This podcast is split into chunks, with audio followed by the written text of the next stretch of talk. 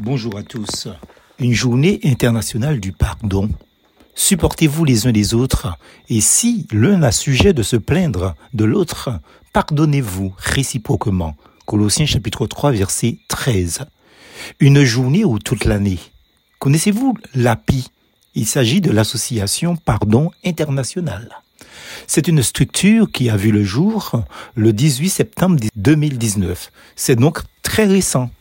Le 18 septembre de cette date, ce jour-là, a eu lieu la première journée internationale du pardon mondial qui, selon les organisateurs, est un événement universel qui invite à vivre une expérience transformatrice.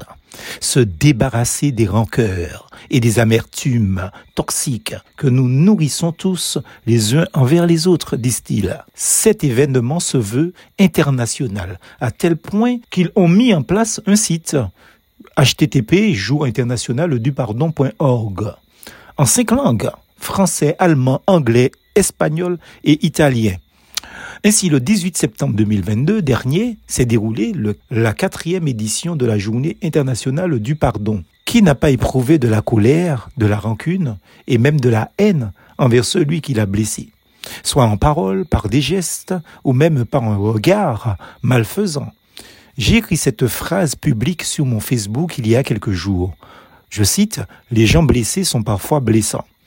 Et je poursuivais par cette réflexion. Je cite à nouveau, ayant été en contact avec des centaines, voire des milliers de personnes blessées par les dures circonstances de la vie, avec le recul, j'ai compris que la douleur, certainement, les pousse de manière subjective à parler, à agir et même penser sans qu'ils ne se rendent compte qu'ils font eux-mêmes aussi mal autour d'eux. Parfois, même à leurs proches parents, amis et frères et sœurs dans la foi, et parmi ceux-là, même à ceux qui leur tendent la main.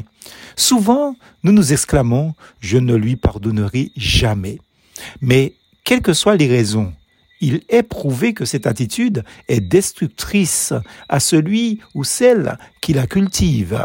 Pire, c'est maintenir et cultiver la haine à son tour qui est nocif et cette dernière relie toujours l'offensé à l'offenseur. Comprenez que pardonner n'est pas oublier, mais décider de ne pas vouloir se venger.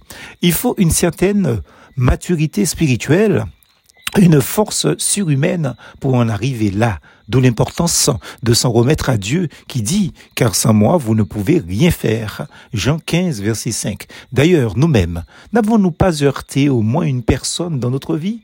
L'avons-nous demandé pardon? Mais il y a plus. Avons-nous prié Dieu de nous pardonner les péchés dont nous sommes nous-mêmes coupables?